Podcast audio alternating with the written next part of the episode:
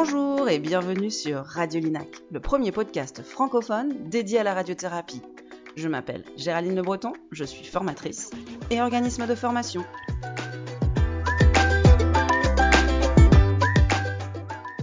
À travers ce podcast, je pars à la rencontre de ceux qui participent au quotidien au traitement du patient, du pupitre à la console de contourage et de calcul, avec un seul objectif, vous faire découvrir les multiples facettes de la radiothérapie en abordant tous les sujets. Alors, si vous avez des idées, n'hésitez pas à me contacter.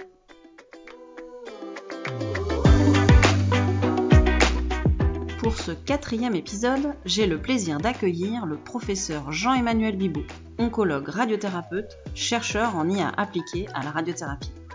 Si vous êtes un peu geek ou surtout curieux de mieux comprendre l'intelligence artificielle et ses implications en radiothérapie, cet épisode est pour vous. Jean-Emmanuel nous explique simplement le fonctionnement d'une IA, la recette pour qu'elle soit efficace et comment elle sera intégrée au fonctionnement des services de radiothérapie et des hôpitaux dans un futur pas si lointain.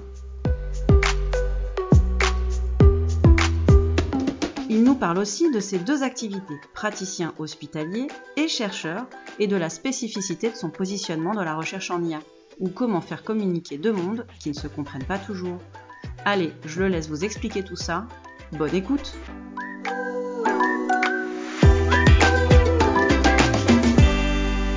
Jean-Emmanuel, bonjour. Bonjour. Euh, merci beaucoup d'avoir accepté l'invitation euh, sur Radio Linac. merci à toi.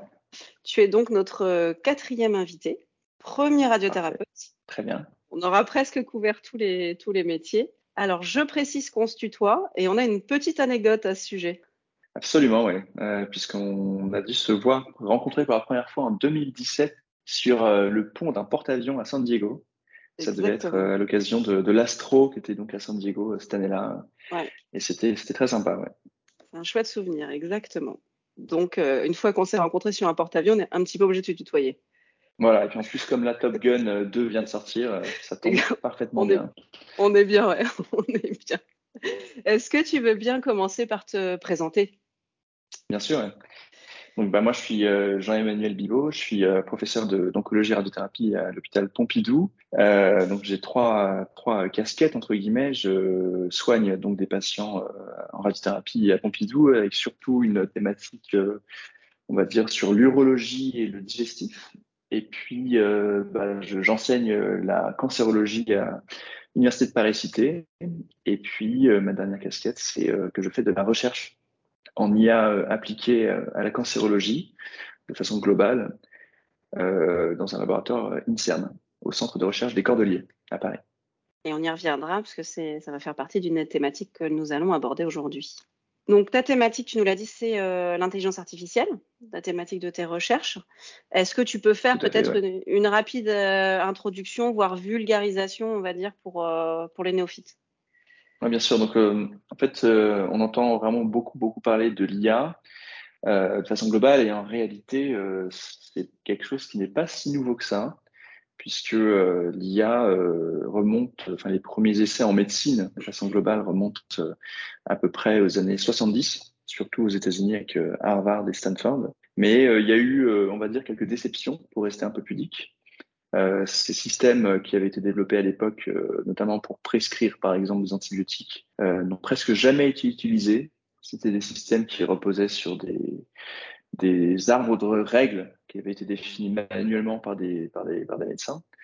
Et la raison pour laquelle on a une espèce de, de nouvel intérêt pour l'IA actuellement, c'est parce que cette IA qui était définie par des humains, qu'on appelle symbolique, a été petit à petit remplacé par euh, une IA euh, que l'on appelle maintenant euh, connectiviste, où les, les, réseaux neuronaux apprennent par eux-mêmes des données médicales. C'est-à-dire qu'on ne fait plus de règles à la main, mais on donne une certaine quantité de données à euh, un algorithme. Alors ça peut être un réseau neuronal, ça peut être un, arbre décisionnel, ça peut être beaucoup de choses différentes. Et c'est cet algorithme qui va euh, apprendre euh, à partir de ces données-là à définir ses propres règles.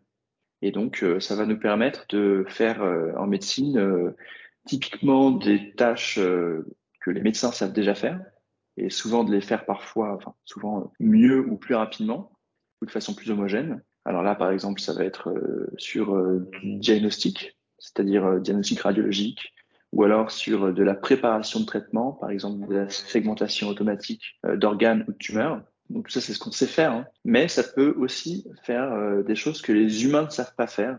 Et typiquement, ça va être du développement de modèles prédictifs euh, puisqu'on sait que les, humains sont assez mauvais euh, dans euh, la prédiction. On sait que le cerveau humain, à peu près au-delà de cinq variables, n'est plus capable de faire une prédiction bonne et donc n'est plus capable de prendre une bonne décision. C'est-à-dire que globalement, hein, dans la vie de tous les jours, dès que tu as plus de cinq variables, ton cerveau est pas bon pour jauger ce qui est important ou pas. Et par contre, l'IA, elle, elle est très bonne pour faire ça. Et donc, elle va être capable de faire des prédictions typiquement bah, de de taux de guérison ou de taux de survie euh, 10 ans à l'avance de X ou Y maladie. Et donc, euh, pour faire ce genre de modélisation-là, euh, ça marche, ça peut très très bien marcher si tu as les données. Donc euh, voilà, on est en train de vivre une petite révolution qui a commencé à la fin de la Seconde Guerre mondiale, qui a connu des hauts et des bas, et qui maintenant, grâce à la convergence d'une part des, des, moyens informatiques et d'autre part à la mise à disposition des données de santé qui sont de plus en plus digitalisées, eh bien cette convergence-là fait qu'on a, on a cette explosion euh, de l'IA en médecine. Alors en fait, ça me, ça me fait venir euh, plusieurs questions. Je vais essayer de les, de les garder dans l'ordre. La première, par rapport à ce que tu as dit au tout début, est-ce qu'on considère que initialement l'intelligence artificielle, elle copiait et qu'aujourd'hui elle ne copie plus, mais elle va prendre des décisions sur la base, euh, sur la base de ces algorithmes? D'une certaine manière, oui. Donc ce qu'on appelait l'IA symbolique, euh, c'est ce que j'expliquais, ça correspond à un ensemble de règles qu'on avait définies euh, à la main. Donc, par exemple, euh, on pouvait dire si le patient a plus de 65 ans, alors je fais ci ou je fais ça.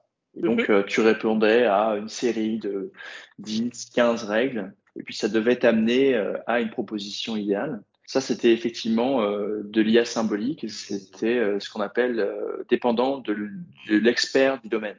Et maintenant, euh, ça, c'est un petit peu euh, mis de côté au profit d'une IA qui euh, est en fait un, algorithme qui prend tes données-là et dont le but va être de, recherche, de chercher à minimiser l'erreur entre sa prédiction et la réalité à partir de variables connues.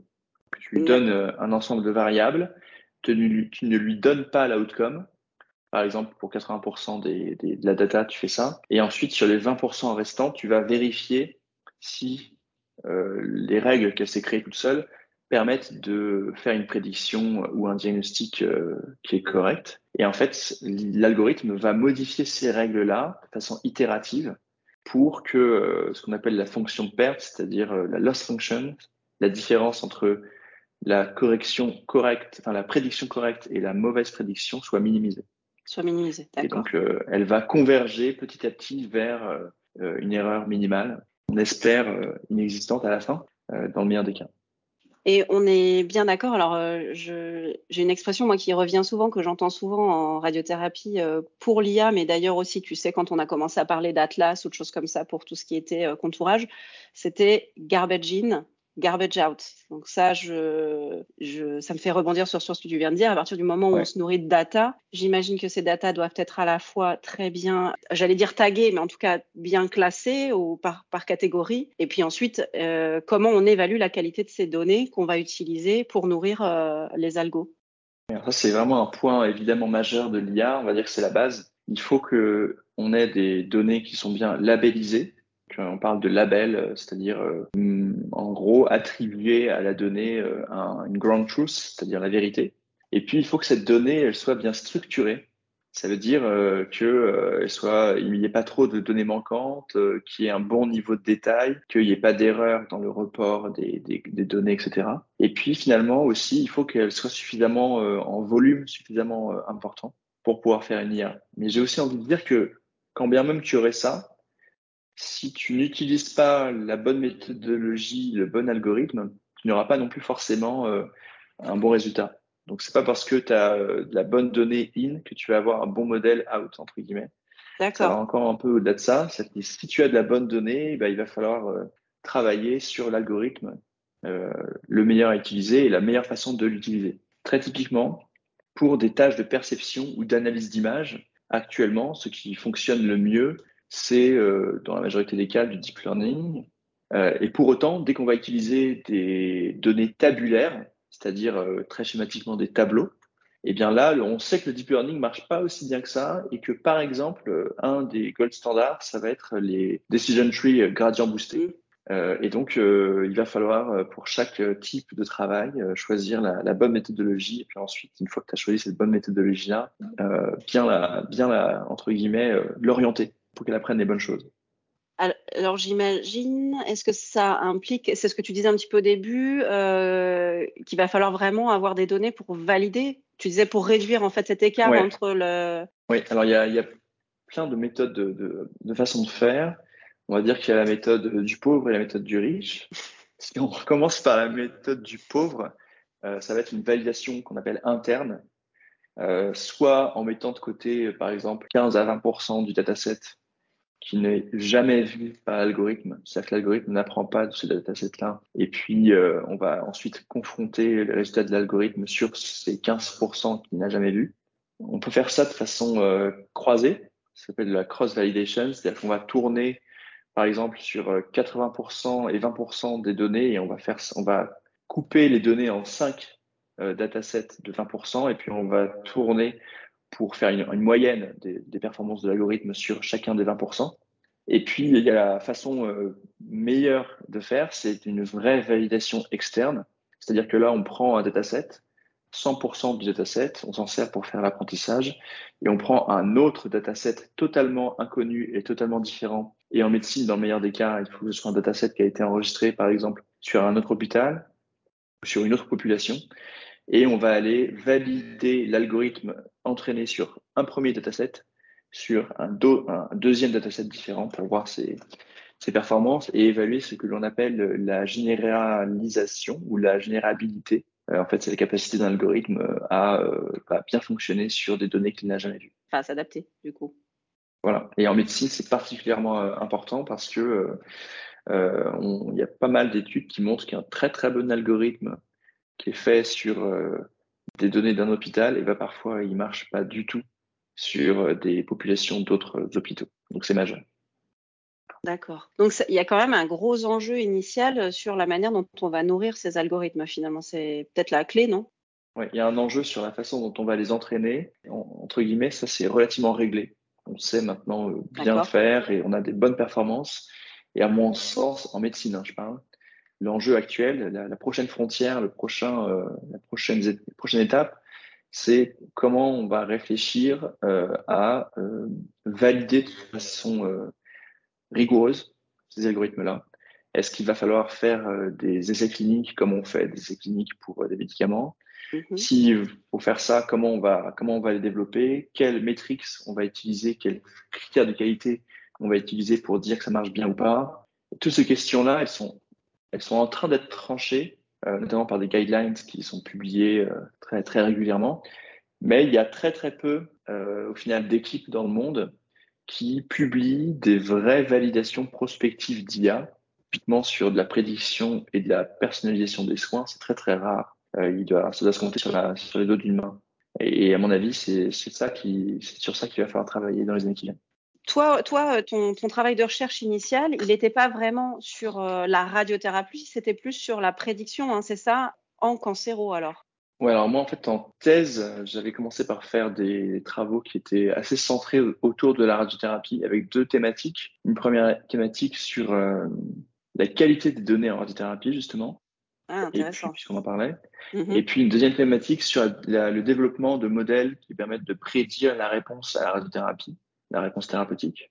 D'accord. Et puis ensuite, euh, pendant, mon, pendant mes recherches à, Stanford, j'ai un peu élargi, on va dire, le scope des choses euh, et euh, j'ai fait différents travaux. Alors, un, un premier travail plus épidémiologique où mm. on a utilisé des, des, images satellitaires de Google Maps pour faire de la prédiction de la prévalence du cancer à une, à une très haute résolution spatiale. Et puis ensuite, des travaux de prédiction de la survie dix ans après le diagnostic, d'une part pour euh, un cancer de prostate et d'autre part pour euh, un cancer colorectal. Donc en fait, on, on essaye au labo d'avoir une, une, vision des choses assez large et, euh, et, et, en fait, si tu regardes bien, ces différents travaux-là peuvent illustrer ou peuvent être pris comme exemple de différentes étapes de la prise en charge des patients qu'on a en radiothérapie. Ça te permet de couvrir avant, pendant, après presque. Voilà, et effectivement, par exemple, ce qu'on fait sur des travaux après le traitement, c'est des travaux qu'on fait en collaboration avec une startup française euh, qui s'appelle WeFight, où on a, euh, pour le coup, euh, je parlais tout à l'heure de la validation prospective des, IA, et on a, on a fait une étude qui était, lorsqu'elle a été publiée, la première de son, de son type, où on a recruté 140 patientes atteintes d'un cancer du sein. On a randomisé, c'est-à-dire qu'on a tiré au sort entre un groupe qui allait recevoir les réponses de médecins à leurs questions médicales et un autre groupe qui allait recevoir les réponses d'un chatbot, un agent conversationnel euh, piloté par une IA. Et donc, euh, on n'a pas dit aux patientes quel groupe, quel groupe recevait les réponses des médecins et quel groupe recevait les réponses de l'IA. Et ensuite, on a comparé, donc en aveugle, la satisfaction et la qualité de l'information médicale des patientes entre les deux groupes et on a montré que euh, cette qualité, cette satisfaction était, était similaire entre les deux groupes. Donc c'était une espèce de, test de Turing de l'information médicale euh, pour valider euh, de l'IA de façon euh, randomisée en aveugle. Ouais, alors tu effectivement, j'ai suivi la présentation que tu as fait à la SFPM et tu en parlais, je crois. ça, ça, ça, et la prédiction, et c'est vrai que je trouve ça hyper intéressant bah, de voir effectivement tous les domaines et tout ce qui peut être fait enfin, autour de notre domaine de la radiothérapie, puisque c'est le sujet de Radiolinac, mais avec l'IA, c'est vraiment, c'est passionnant. Je trouve que c'est vraiment passionnant. Euh, Après, il y, a, toute, la, toute la thématique du, contourage. Que, oui, j'allais y venir, tu vois. Tu pas, dont j'ai pas trop parlé, mais on peut, on peut en parler. Mhm. euh, alors justement, j'ai une question à ce, à ce sujet. La sensation que j'ai quand je, quand je vendais du TPS, hein, c'était euh, une, une, des choses que, qui, qui émergeait, c'était euh, la difficulté déjà de trouver un consensus sur la manière de contourer. Alors je ne sais pas si c'est quelque chose, et j'imagine que l'impact que ça peut avoir, c'est s'il n'y a pas de consensus, euh, et ça, rejoint un petit peu quelque chose que tu disais un peu plus tôt, un modèle qui va très bien fonctionner dans un centre parce que euh, ça va refléter, ça va refléter euh, le fonctionnement de ce service-là, ne va pas forcément être applicable à un autre centre, même si tu utilises des, référents ou des experts, des personnes dites expertes. Qu'est-ce que, tu en penses? Alors en fait, ça va même encore plus loin que ça. Si tu prends par exemple le, le cas de la radiothérapie adjuvante dans le cancer du sein, avant même le contourage, il y a une variabilité en termes de positionnement du patient sur le scanner de dosimétrie, mm-hmm. donc de, setup entre guillemets du patient. Et donc déjà à la base, si euh, dans ton service tu n'as pas l'habitude de, positionner le patient de la même façon que euh, le Royal Marsden ou, autre, ou Curie ou ce que tu veux, bah mm-hmm. déjà probablement que le modèle que tu auras euh, obtenu de, ces autres institutions ne sera pas forcément euh, applicable. Donc il y a déjà cette première étape-là. Et ensuite, effectivement, euh, en fonction du modèle de contourage que tu vas utiliser et des habitudes même de pays, tu vas pas obtenir les mêmes choses en termes d'air ganglionnaire ou en termes de, volume cible. Par rapport au modèle, il y a deux façons de voir les choses. Soit, en fait, on va euh, avoir la capacité d'obtenir les, les modèles d'autres grandes institutions et de s'en servir tel quel. C'est la première façon de faire. Et la deuxième façon de faire, ça va être au contraire de garder sa façon de, faire habituelle euh, propre au service et de développer des modèles euh, bah, d'IA qui sont euh, restreints ou spécifiques au service en question. et donc pour, pour le moment, ce qui semble sur le plan commercial se dessiner, c'est que c'est plutôt la mise à disposition de modèles de, de grandes institutions qui va, qui va s'imposer. Tu vois, tu as l'impression que c'est la, la tendance qui va. Ouais, Ouais, les, principaux en fait mettent euh, à disposition euh, et vous marketent entre guillemets bah, des modèles développés euh, pour Ryan Marsden ou autres. Et ce qui permet aussi quelque part d'homogénéiser les pratiques mm. et, et d'avoir peut-être peut-être des choses de meilleure qualité. Ouais. Enfin, ça me fait ça me fait penser à quelque chose que tu disais tout à l'heure sur la qualité. Tu parlais de d'assurance qualité quelque part euh, comme comme n'importe quelle euh, étape euh, de la radiothérapie. Est-ce qu'il va y avoir Tu parlais de Matrix. Est-ce qu'il va y avoir des outils qui vont arriver d'après toi pour pour l'assurance qualité Enfin, je sais pas si on peut parler d'assurance qualité, mais en tout cas pour contrôler les performances. Ce que tu disais un petit peu tout à l'heure. Je pense qu'il faut, faut que ça se mette en place.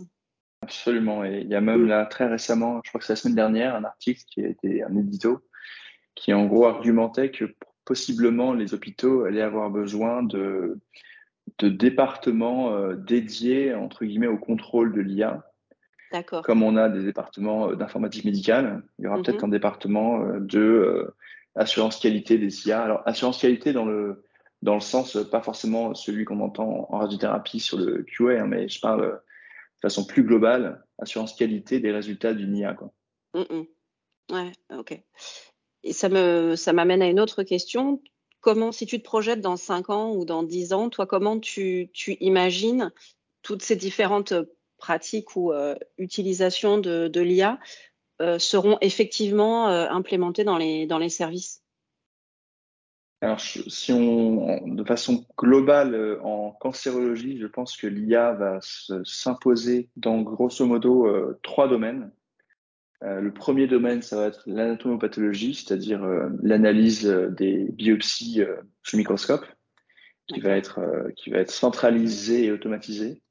Le deuxième domaine, ça va être la radiologie, où il va y avoir peut-être pas du diagnostic automatisé, mais au moins une assistance Mhm. Et puis une, vérification humaine après. Et puis évidemment, le troisième domaine, bah, c'est la radiothérapie, avec euh, déjà des choses qu'on voit. Hein, euh, nous, à, à, Pompidou, on s'en sert déjà, c'est euh, le contourage automatique.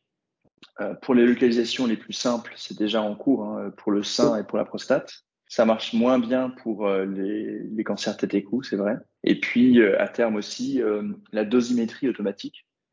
Et c'est-à-dire le, le, fait de faire le, la dose et de programmer la machine euh, de façon automatisée. Et pour le moment, euh, ce qui prenait euh, plusieurs jours à faire, euh, je pense, va prendre euh, quelques heures probablement dans les, dans les années qui viennent et ça va arriver très très vite. Et donc typiquement, ce, que les, ce que les constructeurs cherchent à faire, c'est de réduire le délai très classique. Parfois c'est plus court, parfois c'est plus long de deux semaines entre scanner et le début de traitement à euh, deux jours, puis euh, à deux heures.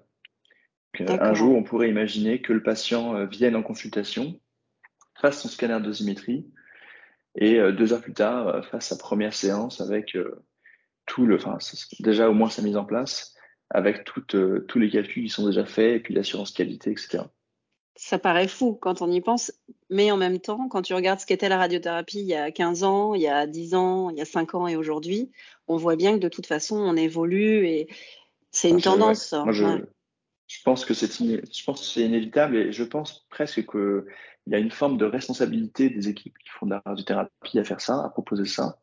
Parce que euh, c'est vrai qu'en tant que patient, euh, est-ce qu'il va être acceptable d'attendre euh, plusieurs semaines pour faire des choses quand dans l'autre institut, peut-être à la pointe, vous aurez deux heures à attendre en salle d'attente et avant de commencer? Donc il y aura, il y aura une notion un peu de, de, responsabilité, quoi, de, de, d'éviter la perte de chance des délais. Quoi. Ouais, je comprends. Mais ce qui veut, ce qui veut dire que les, le métier, enfin tous les métiers, hein, pas que mm. pas, que radiothérapeute, vont être très très impactés, y compris le secrétariat médical, hein, parce que ça veut dire qu'on va pouvoir traiter beaucoup plus, beaucoup plus de patients en beaucoup moins de temps et que la charge de travail va être, va être euh, assez importante. Mais les choses ont, les choses vont changer. On aura peut-être moins de, moins de travail technique et plus de, plus de consultations, plus d'autres choses. Donc, euh, qu'est-ce que tu réponds euh, Est-ce que tu as envie de répondre à la question? Tu as le droit de pas avoir envie? Parce qu'il y a une vraie inquiétude en fait qui ressort quand tu quand tu discutes de, de, de ça, de la mise en place euh, d'une intelligence artificielle pour euh, des tâches aujourd'hui qui sont réalisées par l'humain, donc entre autres évidemment le contourage et la dosie. Comment tu imagines que ces métiers-là vont être impactés? Bah, je pense qu'il va y avoir euh, des besoins qui vont être qui vont être différents par rapport à ceux mm. qu'on connaît actuellement. Et je vois pas forcément l'IA comme une menace. Je crois qu'il faut le voir comme un outil euh, et euh, il va y avoir des métiers dont on aura moins besoin et il va y avoir d'autres métiers nouveaux qui vont apparaître ou des métiers dont on a plus besoin. Je pense que pour, pour bien, pour, pour pas avoir une discussion où tout est noir, tout est blanc, où il y a la peur euh, de l'IA, un peu côté Terminator ou Matrix, ce que vous voulez, il y a, un exemple quand même qu'il faut avoir en tête, c'est plutôt une métaphore. Si vous avez le choix entre un chirurgien qui euh, vous, vous, vous, permet d'avoir, euh, par exemple, 70% de guérison. C'est très schématique ce que je dis, hein, mais c'est quand même ça mm. l'idée. Versus euh, un robot ou une IA qui permet objectivement de vous donner ne serait-ce que 80 ou 85% de chances de guérison ben moi, je pense, en tant que patient, et là, je parle plus en tant que médecin, mais je pense en, je parle en, tant que patient, eh ben, je préfère évidemment toujours avoir ma consultation et mon suivi avec mon médecin, ça, ça n'empêche pas, mais avoir le traitement qui me donne les meilleures chances de guérison. L'IA en radiothérapie, c'est un peu pareil. Si vous avez une IA qui vous permet d'être traité plus vite, euh, avec euh, une radiothérapie qui correspond aux derniers critères de qualité des guidelines euh, internationales en termes de volume, en termes de dose prescrite, en termes de fractionnement, euh, et ben, je pense qu'on a une responsabilité euh, envers les patients de leur fournir euh, ce qui donne les meilleurs résultats. On n'a pas d'obligation de, résultat, on n'a jamais eu, mais on a l'obligation de moyens. Et donc, l'obligation de moyens, ça passera dans les années qui viennent, 5, 10, 15 ans peut-être, 20 ans, je sais pas, mais ça passera forcément par, par ce genre d'outils-là. Et puis, euh, rappelons-nous qu'on euh, on avait des simulateurs avant, que euh, les TPS n'étaient pas capables de calculer du VMAT il y a encore quelques années. Enfin, c'est ou que tu, quand il fallait faire un, plan en Monte Carlo, ça prenait plusieurs jours, alors que maintenant, certains systèmes arrivent à le faire en quatre minutes. Donc, de toute façon, c'est l'évolution logique et, les métiers, on voit qu'au cours des années, ils sont restés, mais ils ont évolué, comme tu le disais, ils vont changer. moi, c'est vraiment la, vision que j'ai, c'est que c'est c'est une évolution permanente des métiers. Euh, euh, un mécanicien, si on, tu vois, si on fait une analogie, mais un mécanicien, euh, avant, il se servait, il se servait essentiellement d'outils. Aujourd'hui, bah, il connecte, il connecte son ordinateur sur la voiture et il y a une grosse partie de la révision qui va se faire comme ça. Donc c'est, mais il est toujours là. Si on, si on pousse un peu d'ailleurs le raisonnement, c'est qu'actuellement on fait le contourage et ensuite on fait la dosimétrie. Mais en fait, il n'est pas du tout exclu qu'à terme, il n'y ait, pas, il y ait même pas d'étape de contourage automatique, en fait, qu'il y ait une, une, dosimétrie qui soit directement faite sur le scanner de, de centrale sans même avoir fait de segmentation. Parce que le système euh, reconnaîtra, reconnaîtra les, les, formes des structures, c'est ce que tu imagines? Il n'aura même, pas, il aura même pas besoin de reconnaître les formes de structure, en fait. Il y aura un niveau d'abstraction qui fera qu'il euh, calculera, un, on va dire, un plan de traitement idéal qui respectera implicitement des contraintes de dose et limite, il n'aura pas besoin de te le montrer. Ouais, c'est fou quand on y pense. C'est pas tout de suite, c'est pas tout de suite, c'est pas tout de suite parce que dans un premier temps, euh, comme nous, les humains, on aura besoin de vérifier que la dose au grêle est pas supérieure à temps, etc. Bah, on aura besoin d'avoir cette information-là. On peut imaginer avec l'automatisation poussée à l'extrême que dans 10-15 euh, ans, euh, si on a des systèmes qui marchent vraiment bien, eh bien, euh, il n'y a plus forcément besoin de ça. Donc ça, c'est vrai que c'est assez vertigineux pour euh, quelqu'un qui travaille oui. Ce sont des vrais, des vrais changements de paradigme, en fait, presque. Hein. Ouais, ouais, ouais. Et je pense que la radiothérapie est une des disciplines euh, qui est très, très exposée à ça.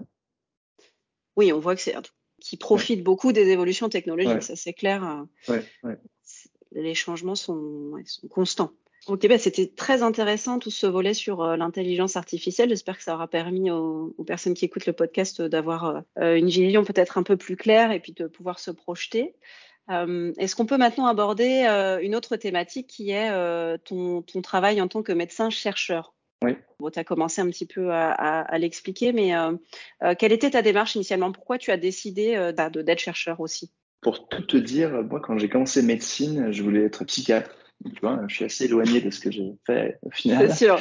Et donc les choses se sont faites un peu au hasard. En fait, je, je suis chercheur dans, en IA et je pense que j'aurais probablement pas pu être chercheur dans un laboratoire à faire des manips sur des paillasses euh, avec des pipettes. Ça, ça m'aurait, ça m'aurait pas forcément très beaucoup stimulé euh, parce qu'en fait, j'ai toujours euh, eu cette, ce goût pour la technique et l'informatique. Euh, j'avais comment, j'ai commencé par faire des, des sites internet quand les gens faisaient des sites internet dans les années 90. Ensuite, euh, j'ai fait des applications euh, iPhone euh, quand l'iPhone a commencé. Et puis, du coup, c'était un peu naturellement que je me suis intéressé au, à la thématique de l'IA à partir de 2015, en gros et que j'ai développé ce côté-là. Et donc, à partir du moment où j'avais envie de, de, de, faire ce côté-là, et ben le, le choix entre guillemets d'exercice s'est un peu imposé puisque l'exercice correspondait à, la possibilité de à la fois traiter des patients et à la fois de, de jouer un peu avec ces outils-là, enfin de faire de la recherche avec ces outils-là d'IA, et ben c'était plutôt le côté médecin-chercheur. Médecin et quels sont les challenges au quotidien quand tu es à la fois, euh, tu vas travailler à la fois dans les services et puis à la fois en recherche? Est-ce que c'est une coordination euh, particulière euh? Ça, il y a deux façons de voir les choses. Il y a le côté difficile sur le plan organisation où effectivement il faut avoir l'opportunité d'avoir des, du temps un peu consacré à ça, où on va pas pouvoir, enfin on va pas être forcément sollicité pour des questions X ou Y parce qu'il faut pouvoir se concentrer sur certaines choses. Donc ça, moi, j'ai beaucoup de chance parce que j'ai cette, euh, cet aménagement-là, donc ça, je suis très reconnaissant pour ça. Et puis, euh, il y a aussi le, deuxième point de vue supplémentaire, c'est que, euh, en fait, c'est très, très agréable très stimulant de pouvoir le matin faire sa consultation, voir les patients, être vraiment utile très concrètement. Et puis l'après-midi, de prendre un peu plus de distance et de prendre plus son temps et donc euh, bah, d'avoir des projets qui euh, se concrétisent pas euh, en une demi-journée, mais qui peuvent prendre parfois des, des mois et des mois. Et, et d'avoir ce, ce, les deux choses, c'est-à-dire euh, pas ne, ne, pas avoir que de la recherche où tu vois pas forcément le bout du tunnel, mm. mais aussi avoir avoir du, du, concret et du service que tu rends au quotidien. Quoi.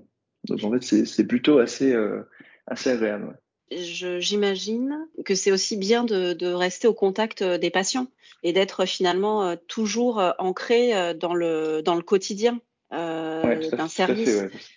C'est pas se déconnecter. D'autant plus, plus dans cette discipline où on a l'impression parfois de voir des, des papiers ou des modèles euh, publiés sans, sans trop comprendre l'éventuelle application clinique c'est vrai que c'est pas mal de garder un pied dans la clinique pour euh, comprendre quelles sont les, les, questions, les thématiques et les enjeux auxquels l'IA pourrait, euh, pourrait répondre de façon très concrète. C'est pour ça que moi, j'ai vraiment pas la prétention du tout d'être, euh, de, de, dire que je fais de la recherche en IA, parce que ça c'est très mathématique et informatique. Je ne développe pas de méthodologie d'IA, tu vois. Je crée pas mm. des algorithmes de deep learning ou des algorithmes d'autres choses, de nouvelles méthodes. Moi, j'utilise les algorithmes qui existent déjà c'est ce que je disais un peu au début, c'est-à-dire que je les oriente pour obtenir ce que je veux. Euh, mais en, grosso modo, j'utilise déjà des frameworks qui existent déjà. Donc, ça peut être TensorFlow, qui est un framework qui est euh, qui est mis à disposition par Google, ou alors ça peut être euh, Scikit-learn, qui est un framework qui est euh, édité par euh, l'INRIA, qui est une école informatique en, française. Donc, j'utilise en fait des outils euh, qui sont pas des outils euh, comme tu peux avoir des outils euh, type Word. Hein, c'est pas ça. Hein, c'est quand même tu vas mm. aller euh, faire, du, tu vas aller programmer, tu vas aller faire du code informatique, mais tu vas pas, tu vas utiliser quand même des briques préexistantes.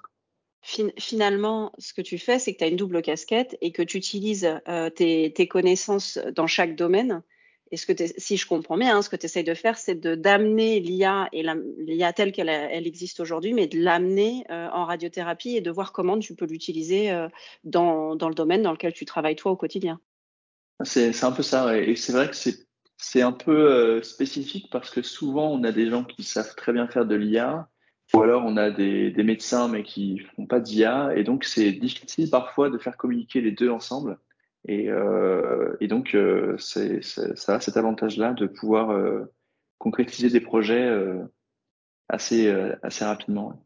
Finalement, tu connais les deux langages, le langage du radiothérapeute et le langage du, de l'informaticien ouais, que tu peux solliciter. J'ai, j'ai pas la j'ai pas la prétention de, de dire que j'ai un aussi bon niveau en informatique en codage pur que certains informaticiens purs mais euh, mais je, je, enfin, je suis capable de, de coder quand même tout seul beaucoup, beaucoup de choses.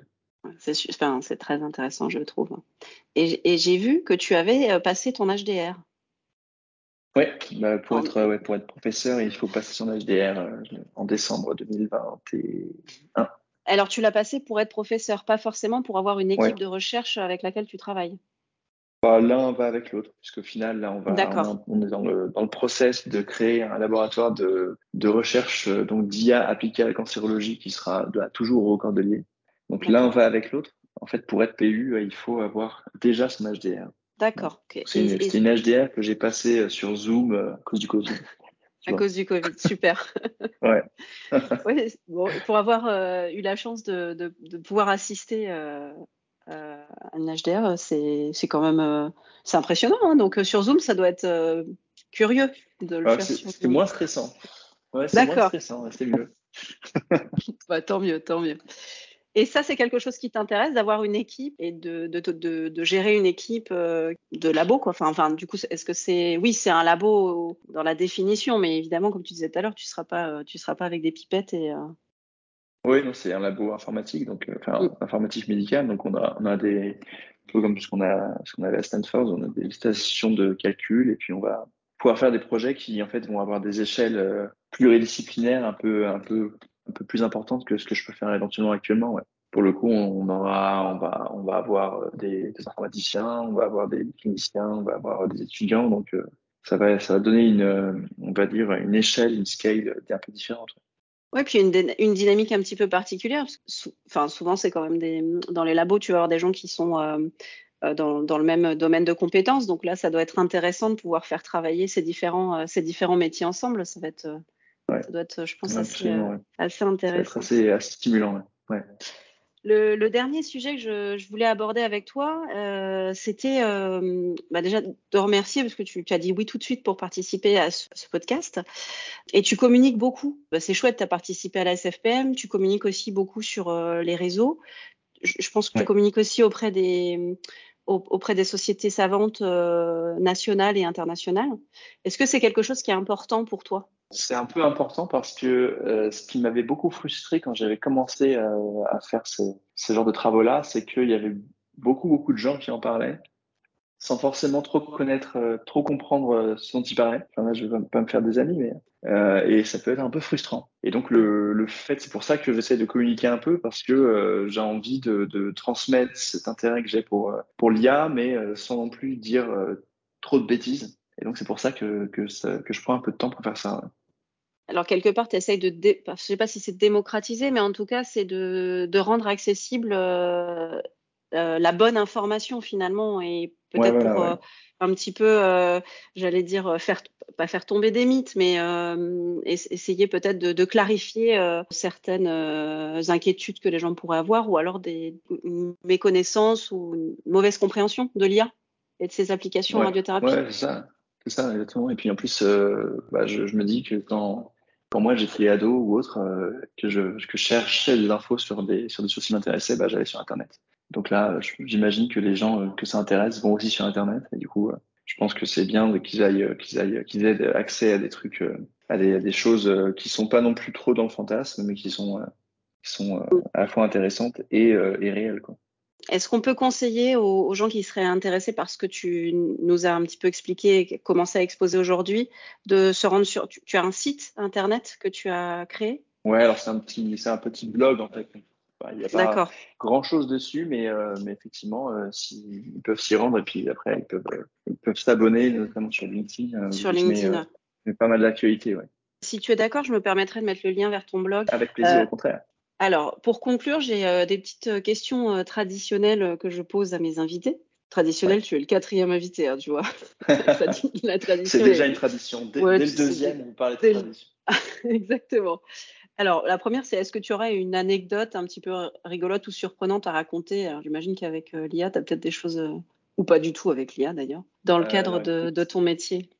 Donc, euh, quelque chose qui était rigolo, bon, enfin, c'est en fait c'est la façon dont j'ai pu aller, dont j'ai eu la chance de travailler à Stanford. en fait, on devait être en 2015 et je crois que l'astro à l'époque était à Boston et je n'étais pas censé y aller. Et puis finalement, j'avais eu une place et euh, le jour avant de, partir euh, à Boston, je regarde le programme et je vois qu'il y avait une session sur le deep learning qui était euh, chair par le directeur du labo d'IA en radiothérapie de Stanford. Je me suis dit, ah bon, bah, c'est bien, je vais, j'irai voir la session et puis je vais lui envoyer un mail pour voir si éventuellement j'aurais pu faire la suite avec lui. Euh, j'envoie le mail sans trop d'espoir et puis il me répond quasiment euh, quelques heures plus tard, ce qui m'avait déjà beaucoup étonné, et il me dit de venir à la session et qu'on discutera ensemble. Et donc bah, je vais à Boston, je vais à la session, je, vois que pendant la session en fait euh, il parle de d'IA en introduction et puis en fait il cite une revue que j'avais écrite au tout début de ma thèse de sciences en disant que c'est un, un, super article à lire d'introduction et tout. Et donc quand j'ai vu ça, je me suis dit bon bah là ça doit être bon, euh, bon pour moi. Et du coup, euh, je suis allé discuter avec lui. Et effectivement, c'est grâce à ça que j'ai pu aller, euh, pu aller à Stanford, donc un peu sur une coïncidence. Quoi. Parce qui avait été, quoi, des fois, la vie est, faite de façon assez rigolote. C'est assez, génial quand même. J'imagine que tu devais être plutôt fier d'avoir été cité, non? Oui, bah, en fait, pour tout te dire, je ne sais pas s'il m'a cité parce qu'il savait que je venais, ou alors ah si, ou alors si, euh, voilà. Mais euh, je le saurais jamais. Mais en tout cas, le fait est que grâce à cette coïncidence, et puis grâce un peu à ce, comme quoi il faut aussi avoir un peu du culot des fois, c'est-à-dire que j'ai envoyé le mail euh, en me disant qu'il répondrait jamais, et puis au final, il a quand même répondu, et ça a permis de, ça a permis tout le reste. C'était, c'était super. Donc des fois, il ne faut pas hésiter à envoyer des mails et, et à contacter les gens, même quand on les connaît pas du tout. Quoi je, suis assez d'accord avec toi. c'est quelque chose qui m'a aussi toujours profité, donc je, valide ce conseil et je Les Américains font, font, très souvent ça. c'est vrai. Est-ce qu'il y aurait une question à laquelle tu aurais aimé répondre et que j'ai oublié de te poser? Écoute, euh, non, euh, je pense que on a pu bien faire le tour des questions. On a parlé de, comment on développait une IA, comment on l'a comment on l'a validé, comment on allait faire dans les années à venir et comment ça allait impacter euh, nos, métiers. Donc, euh, je suis très content qu'on ait pu faire ce tour-là. Donc, j'ai pas vraiment de, questions qui me, qui me viennent immédiatement en tête. Bon, bah tant mieux. Est-ce que tu as une suggestion d'invité? Oui, alors bah euh, éventuellement, je sais pas, je crois que tu as, déjà interviewé un manip. Oui, je suis en train de monter effectivement l'épisode. J'ai une manip chercheuse aussi. Une petite thématique ah, recherche, je crois.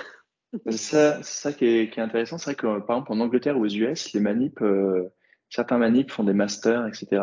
Et donc euh, c'est vrai que ça, ça, ça, sera intéressant de, de, de savoir euh, ce, qui, ce qui a fait que ces, ces personnes-là ont, ont, voulu poursuivre des projets de recherche de leur projet professionnel.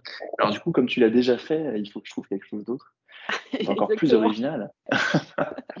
bah écoute, euh, éventuellement. Euh, peut-être euh, quelqu'un qui, travaillerait pour soit un TPS, soit un constructeur, pour avoir ah, pas mal. Leur, vision, leur vision des choses, de, l'évolution de la thérapie dans les années qui viennent. Il y a aussi avoir des, une vision des choses particulières. Et du coup, on peut presque rebondir, euh, j'allais dire une question pour le prochain invité. Si, j'arrive à avoir une personne qui travaille chez un constructeur de TPS, par exemple, on peut lui demander cette vision, c'est ça T'imagines euh, quelle serait Voilà, est-ce que exactement comment est-ce qu'il voit les choses? Est-ce qu'il pense qu'on est trop dans le fantasme ou est-ce qu'il pense qu'au contraire, ce, qui, ce, que, ce dont on a parlé, c'est bien ce qui va se, passer? Scoop, nous aurons donc Antoine Doranlo qui est euh, physicien médical euh, qui maintenant travaille chez Research. Donc ah bah voilà. voilà. Je savais pas. Hein, tu... vois. Parfait. Bah écoute, super. Ça tombe bien. Oui, tout à fait. Écoute, je, te remercie d'avoir passé euh, cette, euh, cette petite heure avec moi. Ben, merci à toi. J'espère que c'était un bon moment. En tout cas, euh, j'ai trouvé ça très intéressant. Moi, ça éclaircit plein de choses pour moi au niveau de, de l'intelligence artificielle. Donc, merci pour ça. Qu'est-ce qu'il faut te souhaiter maintenant? Ah, bah que, que le labo se, se, se, passe bien, que, que les choses continuer à avancer comme ça, euh, sans, sans trop d'encombre. Alors, c'est exactement ce que je te souhaite. Et ce que je te propose, c'est quand le labo aura euh, démarré et commencera à tourner, peut-être qu'on fasse un petit point où tu nous raconteras un petit peu les avancées euh, tes, de tes recherches avec ton équipe. Avec grand plaisir. Bon, bah super. Bah, écoute, je te remercie pour ta participation et puis j'espère qu'on aura bah, Merci à toi et puis bravo pour, pour le podcast. Hein, c'est une super initiative. Donc, voilà. Ouais, c'est très gentil et j'espère qu'on aura l'occasion de se voir euh, très bientôt en vrai. Avec plaisir. À très bientôt, Jean-Emmanuel. Au revoir, à bientôt.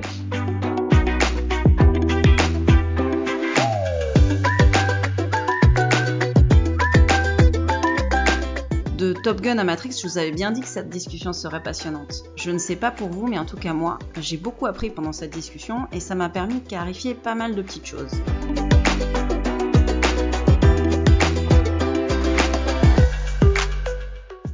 Et vous, qu'en avez-vous pensé? Est-ce que cela correspondait à l'image que vous faisiez de l'IA et de ses implications en radiothérapie?